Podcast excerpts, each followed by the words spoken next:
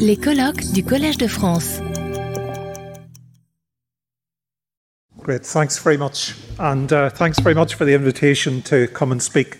Um, it's um, no hardship to come and speak in Paris, of course, but it's been a, a great meeting to sort of uh, to sit and think through. And I've been revising my presentation repeatedly over the course of the over the course of the morning. It's been very exhausting. And uh, so I hope it sort of follows on, particularly from Phil's presentation.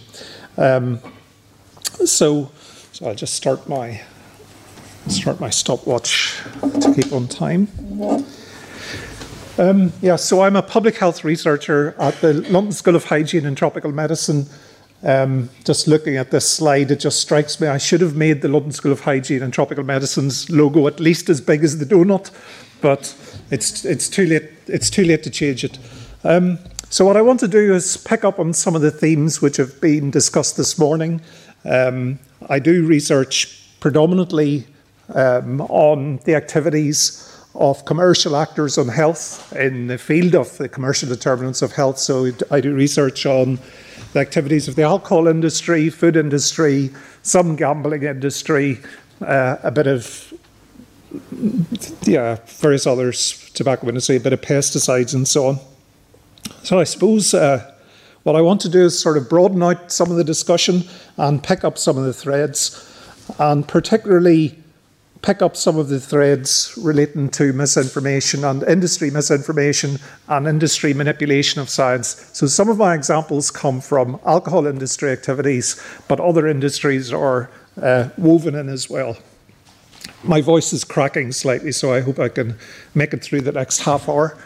Um, so the, this is my funding statement. Most of the, the, my research is mostly fund, funded through this thing called the Spectrum Consortium, which isn't industry. It's mostly um, you know government and research council funded. So that's my my statement. Um, so what I work on are the effects of an unhealthy commodity industries. Defining an, health, an unhealthy commodity industry um, is a challenge, as you can imagine. But one definition from uh, colleagues at Bath University refers to unhealthy commodity industries as industries whose primary product is considered an unhealthy commodity. In other words, it, it causes significant health damage.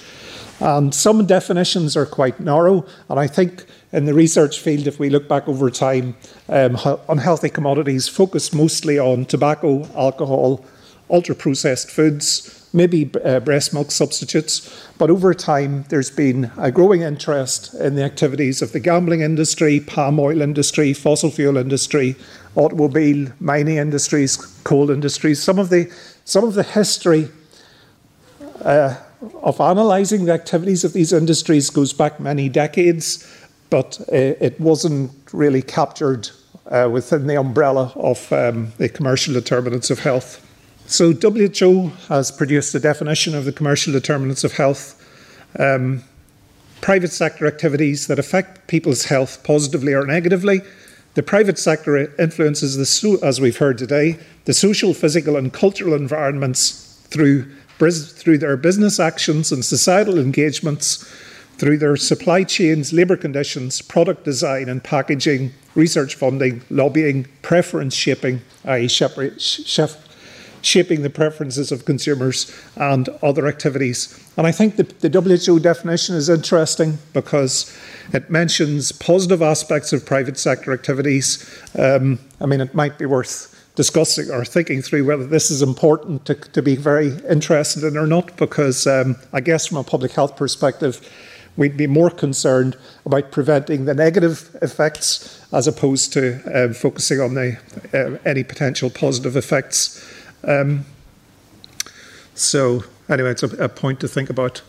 Um, the Lancet Commission, there was a Lancet Commission on the commercial determinants of health, which launched um, a series of papers, three papers in February earlier this year.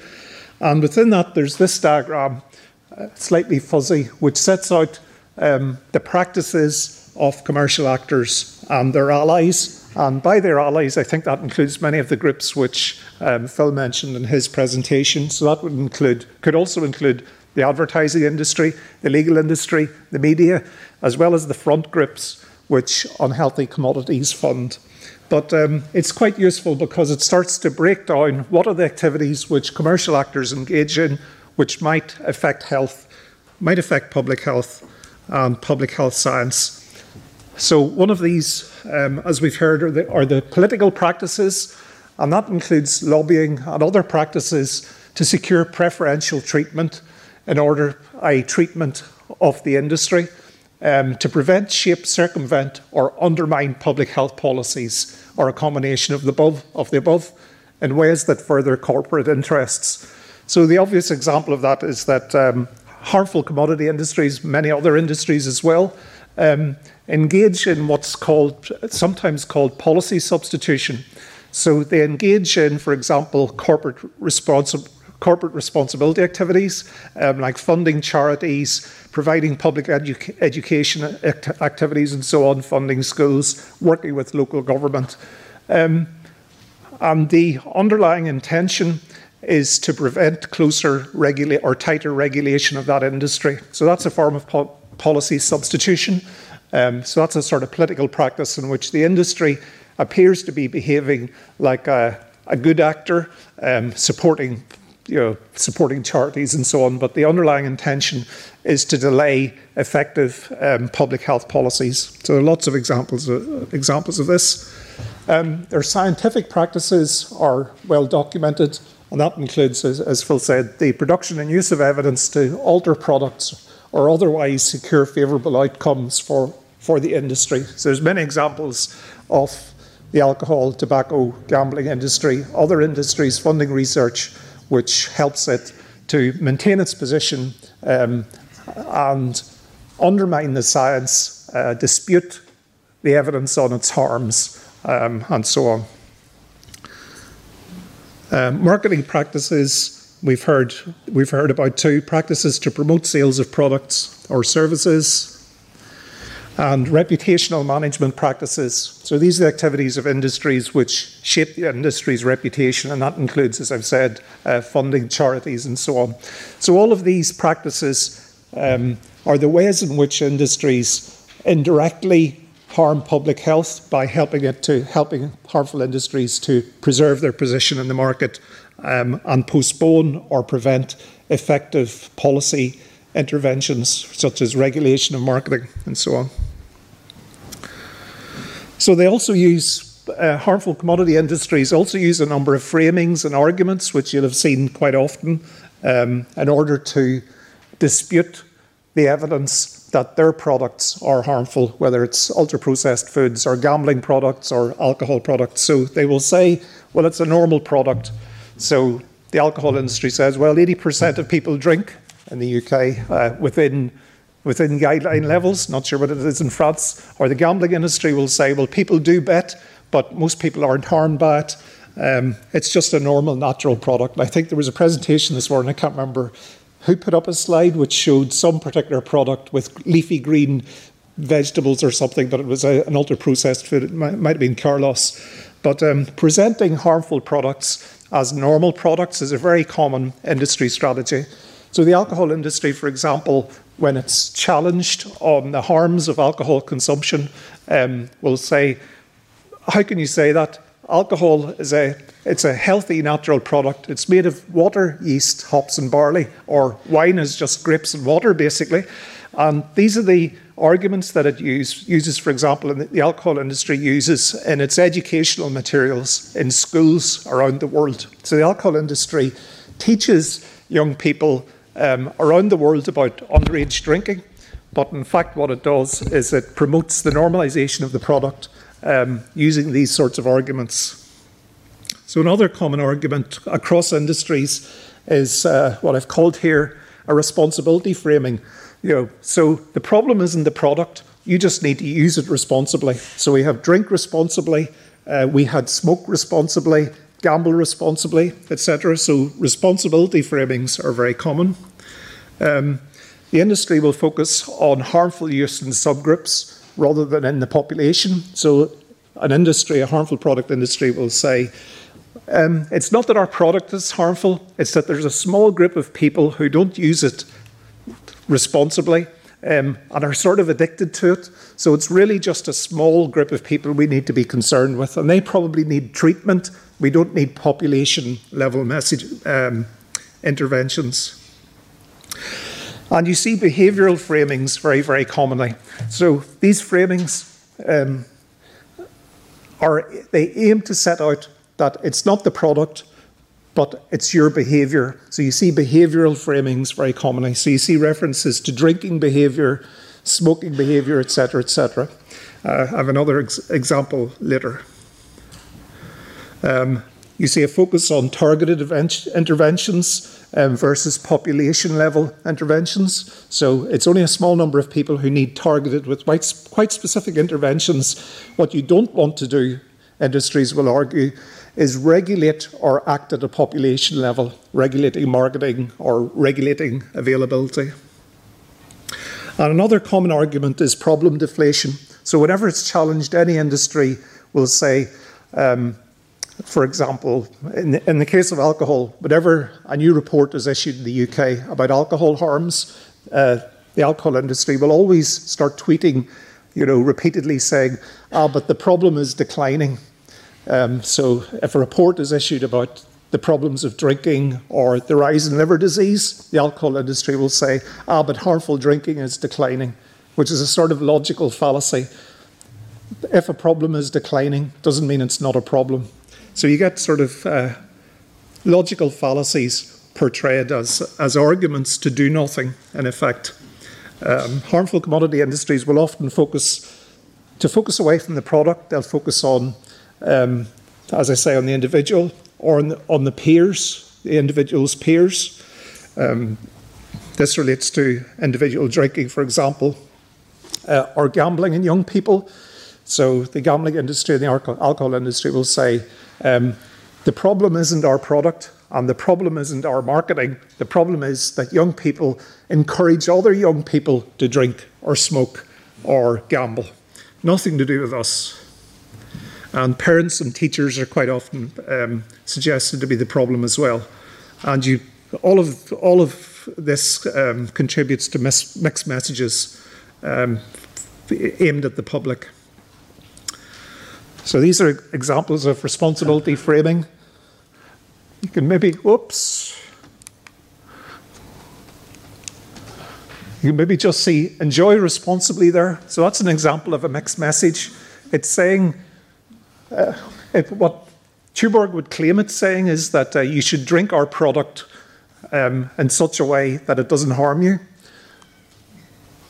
And they will point to this message as an important public health intervention, intervention but it's utterly meaningless because predominantly people, what people will see is the word enjoy, which means drink it.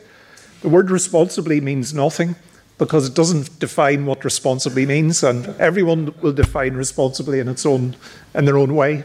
Um, bet responsibly. This is from an internal tobacco industry memo in the 1960s, um, which talked about responsible smoking in, in public. So the word responsible, responsible tagged to any behaviour um, is an absolute red flag. I think these also reflect that sort of behavioural framing.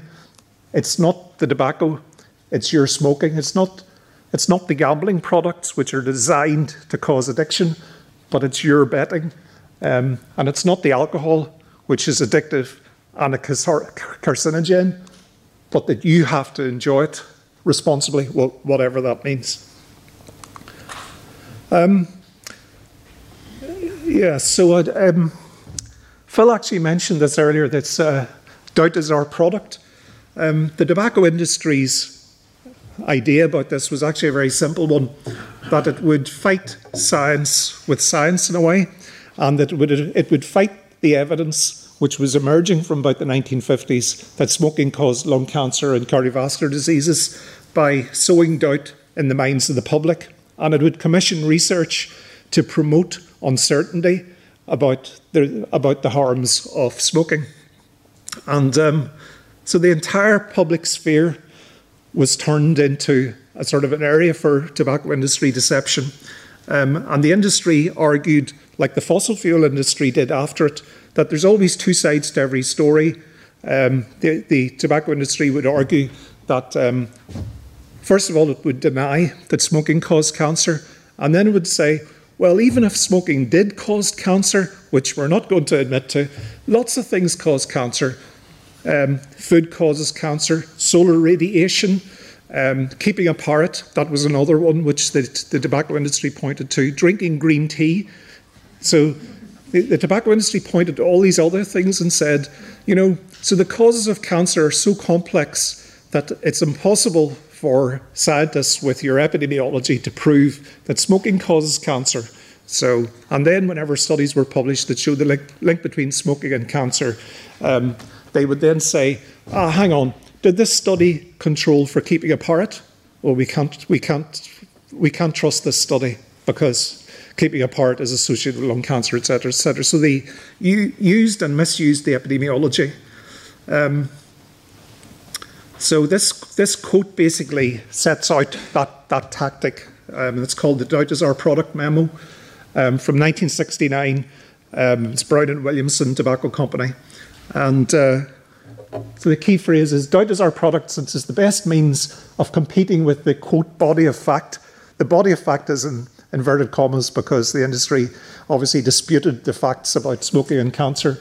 And uh, the, the other key phrase it is also the means of establishing a controversy. So, harmful commodity industries, this is one of their key strategies. And I think we often assume that, the, that other industries learned it from the tobacco industry, but there's some evidence that the tobacco industry learned it from the alcohol industry. But they share the strategies across industries and across food, the food industry and so on, and continue to do so. I mean, the main underlying strategy is to create uncertainty about causation. And this is all called what's part of what's called the, the industry cross industry playbook. Um, so I'm going to put that down because I'm accidentally slipping back and forward between slides. But um, yeah, so the fossil fuel industry, we know that the fossil fuel industry did this um, because, because it knew for many decades about the, the consumption of fossil fuels being a key driver of climate change. Um, but it denied it and it deceived the public and policymakers. Um, and in the case of Exxon, Exxon knew about uh, CO2 and climate change and the relationship between the two for many decades. And it actually used that evidence, really good quality evidence from within the industry, to plan its own work, to plan its own installations and its purchases. But at the same time, it was commissioning misleading full page advertorials about climate change impact and mitigation me- measures. And uh, Geoffrey Supran and Naomi Oreskes did a really nice analysis of internal uh, fossil fuel industry documents that showed that 80% of the internal documents acknowledged that climate change was real and human caused, but 81% of the adver- advertorials that they were placing in newspapers expressed doubt. Um, we've heard about the infant formula industry, um, so the slides are moving on by themselves. So I'll skip on to pharma.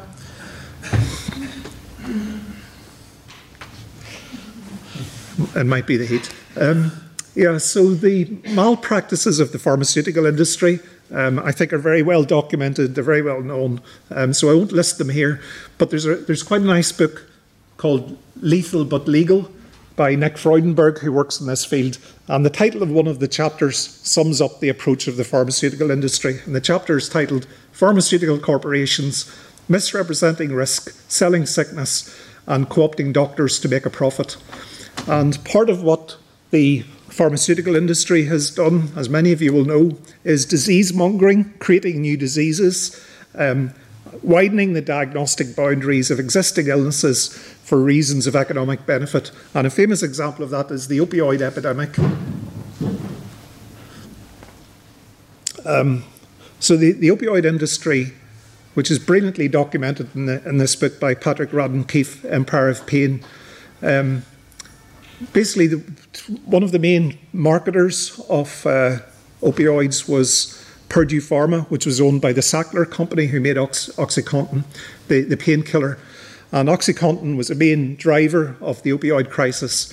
um, and it's caused an international epidemic of opioid addiction, which has killed, uh, yeah, I think it's something like one, the equivalent of 1.2 COVID pandemics every year. So the the, the opioid epi- epidemic is absolutely massive. But um, they did they downplayed the harms. They marketed the use of opioids for minor and less severe pain. They funded medical opinion leaders to boost sales. Unhealthy commodity industries rely very strongly on academic experts and clinicians um, to help them health wash their products. Um, they funded grassroots pa- patient organisations and campaigns, and then they blamed the patients for using the products irresponsibly. So these are some quite interesting uh, personal responsibility quotes um, from Patrick Radden Keefe's book. Um, so the first one is from a, a, memo to the Sacklers from one of their comms consultants, which is that they should say that it's not addiction, i.e., the opioid, opioid addiction is not addiction, it's about personal responsibility. It's abuse of the opioids. And uh, Richard Sackler, these last two quotes are from him, um, from the Sackler family. Some people simply have addictive personalities, they can't help themselves. And Purdue Pharma should hammer on the abusers. and that's a fairly remarkable quote at the end. I think that uh, the abusers aren't the victims, they are the victimizers. In other words, the people that are harmed by the opioid epidemic, epidemic are victimizing Purdue Pharma which is quite a bold statement. Um, keeping an eye on the clock. Um, I think, you know, as others have said, and, and as uh, you know, from the start of the day, that uh, sort of understanding the tobacco industry approach to all of this is actually really key. I think when we come to thinking about the, strate- the strategies and the argumentation and the misuse of science and the misuse of evidence by ultra processed food manufacturers, it's always valuable to go back and understand how the tobacco industry, the strategies that they used, not least because we know that they shared the strategies with the food industry. And if you've read the book, I, I can't remember the author, Michael Moss, maybe Sugar, Fat, Salt, he describes in that book how the tobacco industry explicitly brought food industry executives in and the marketing executives and said, okay, this is how you sell a product whenever I think that was when R.J. Reynolds bought Nabisco Foods, the first thing that they did was to disseminate the playbook, as it were. But one of the things, there was quite a bit of discussion this morning about causality and uh, causal pathways and so on. And um, the tobacco industry argument or angle on this, I think, is very interesting because, as you know, the tobacco industry didn't just argue that smoking didn't cause lung cancer, but it developed a whole range of very sophisticated epidemiological arguments to, to, to try to back up its statements. Um, I mentioned some of them earlier by saying that lung cancer is complex and caused by lots of other things. um, there was a bit of a discussion this morning, uh, I can't remember exactly in which, which session, about uh, the fact that we don't, uh, we don't need perfect evidence in order to act. And I think that's really relevant, and the, the experience of the tobacco industry is very relevant here because we didn't need perfect evidence about the association between smoking and lung cancer in order to act. And in fact, there's a lot we don't know about the mechanisms linking smoking and lung cancer. Um, but it actually doesn't matter because the burden, the, you know, the importance the, and the, of the evidence that we do have, and the amount of evidence and the value of evidence across different types of evidence, from animal evidence, prospective studies, retrospective studies, the weight of evidence is actu- actually clear. So there are many areas, probably every area of science, in which the evidence isn't perfect. Um, but harmful industries will always argue that the evidence needs to be perfect before we can do anything. So that's a sort of key strategy, which should also be a red flag. Um, anyway, so yeah, so the, the tobacco industry knew how to use the uncertainties in the evidence um, in order to argue that everything's too complex, so we can't do anything. And that strategy is still used today. Um, so this is a this is a, a tobacco industry quote from British American Tobacco. These diseases, i.e., lung cancer, cardiovascular disease, are also statistically associated with many other variables such as diet, lifestyle, heredity, and stress, which I'll come back to. But the existence of a statistical association does not mean that smoking causes these diseases. And this was called the alternate, alternative causation argument. Um, the tobacco industry uses, used these arguments in court. Um, and it found that these arguments were very influential with jurors um, whenever, the, whenever the tobacco industry was defended successfully in court. And there's a, an internal memo um, from a tobacco industry law firm which says um, a little alternative causation evidence goes a long way. So we know that these strategies about generating doubt actually work and complaining that the evidence is too complex to allow us to do anything. So here's some examples of that, this. Uh, the Scotch Whisky Association, societal issues, i.e., alcohol harms, are more complex than simply having a few drinks too many or in inappropriate circumstances. Indeed, to simply blame alcohol misses the target, perhaps because to find the true cause and solution is seen as too difficult and too complex. The Food and Drink Federation we believe obesity is a complex problem which cannot be reduced to the demonization of one ingredient, i.e., sugar. There's no simple answer to the complex problems of obesity. So we see the same playbook across industries. McDonald's demonizing or taxing specific nutrients, i.e., fats, is not the right tool to address obesity and offers a simplistic solution to a complex problem. Ladbrokes, a gambling company, basically, uh, blah, blah, blah. Uh, Gambling related harm is complex and simplistic approaches are not effective. Sugar sweetened beverage industry, there's ample evidence to suggest that taxing soft drinks won't curb obesity, not least because its causes are far more complex than this simplistic approach implies. Trying to blame one set of products is misguided. So you see across these industries this, um, this use of this simple, complex argumentation, which is about disputing causality uh, which is legally very effective. And uh, Purdue Pharma, in the case of opioids, has also used it. This is Kathy Sackler, one of the Sackler family. I don't think Purdue has a legal responsibility. It's a very complex set of factors, confluence of different circumstances and societal issues and regulatory gaps. I mean, it's very, very, very complex. So that's that's more complex than just. Yeah, I'm not a I'm not a lawyer, but I would I'd be very convinced by that. Um, these are, we know that these sort of arguments to generate uncertainty work because within our group, um, we did a series of, of randomized control trials in which we presented the public with industry misinformation, which, which a bit like those statements which were intended to create uncertainty, and we compared it to accurate information. And we did this across these top six, top five topic areas. So, alcohol and breast cancer, so we know that alcohol is a risk factor for breast cancer. The epidemiology is clear, but the alcohol industry has issued lots of statements and so called information leaflets disputing this, in which it says um, alcohol, alcohol might cause cancer, breast cancer, but cancer is also associated with your genetics, your hormone environment, being tall. This sounds very like the tobacco industry arguments. Um, fossil fuel industry disputing climate change, sugary drinks and obesity, alcohol and pregnancy harms. So the alcohol industry also disputes that drinking at any level is potentially a risk factor for fetal alcohol syndrome and, and harms in pregnancy. So it denies the evidence on that.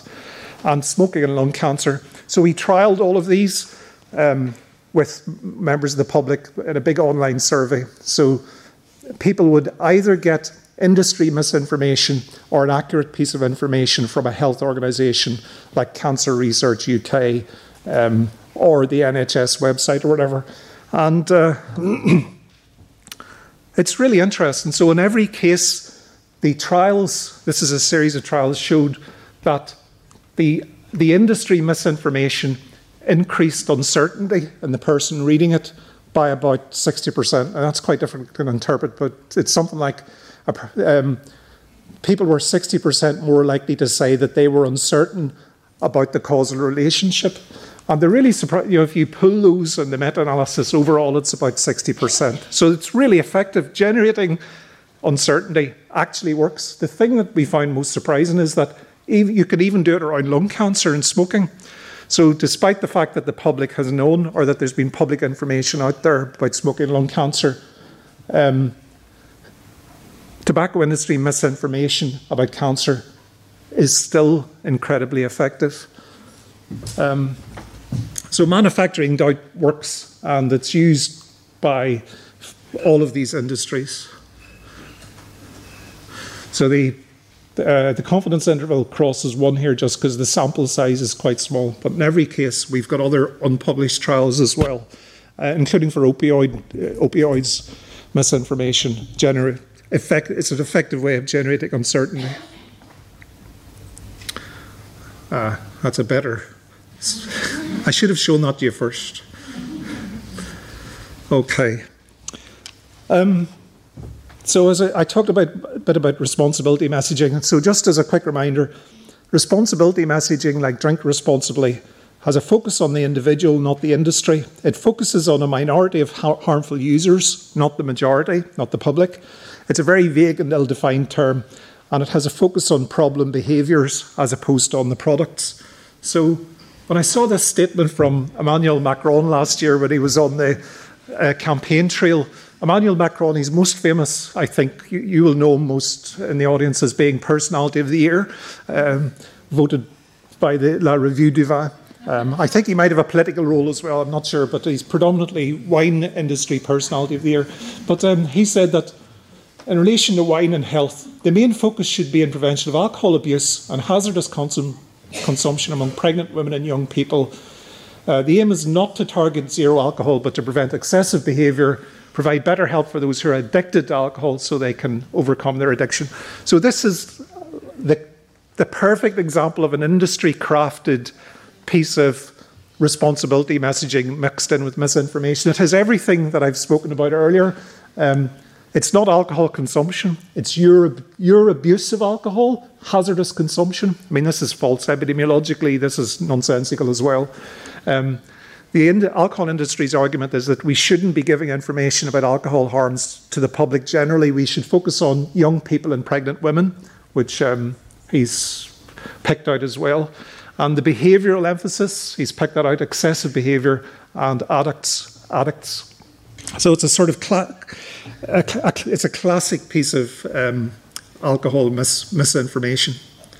Um, the, one of the ways that we've, I suppose, thinking about it from a public health and health and epidemiological perspective, and I'll wind up very shortly after this, um, that we think that the way to combat misinformation is to do systematic reviews and to look at the quality of evidence very carefully and so on.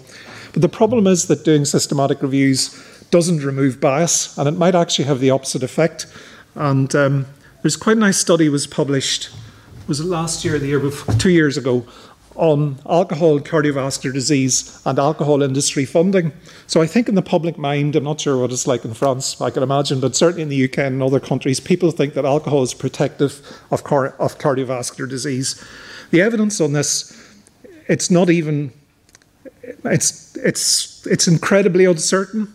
Um, there is, if there is an effect, it's a very small protect, protective effect and it, the modelling that was done in the UK for the most recent version of the, the, the guidelines on alcohol consumption suggested that if there isn't a protective effect, it's at the level of about a unit a day, and it only applies to older drinkers, and maybe only older drinkers. And even then, the evidence is very, is very disputed. So it, there may not be any protective effect at all. And um, Sue Golder and Jim McCambridge at York um, reviewed the systematic reviews on the topic and found 60. And 14 of the 60 systematic reviews came from alcohol industry associated authorship networks. So, that a really sizable bit of what we know about alcohol consumption, cardiovascular disease, actually has got the alcohol industry um, in, the, in the background, um, you know, doing the systematic reviews which, which researchers do. Um, but the systematic reviews by authors who had no industry funding had they produced they came to mixed conclusions about alcohol and cardiovascular disease. So that probably accurately reflects the evidence base. But if, this, if a systematic review had funding from the alcohol industry, um, it would report protective effects. So all the systematic reviews with prior industry funding reported protective effects of alcohol consumption. So it's a really interesting example plus this point that the, the groups, the, the group of reviews with the industry funding are much more heavily cited. So it's a, an interesting example of how distorted science can actually shape public perceptions and, and shape the field. um, more generally.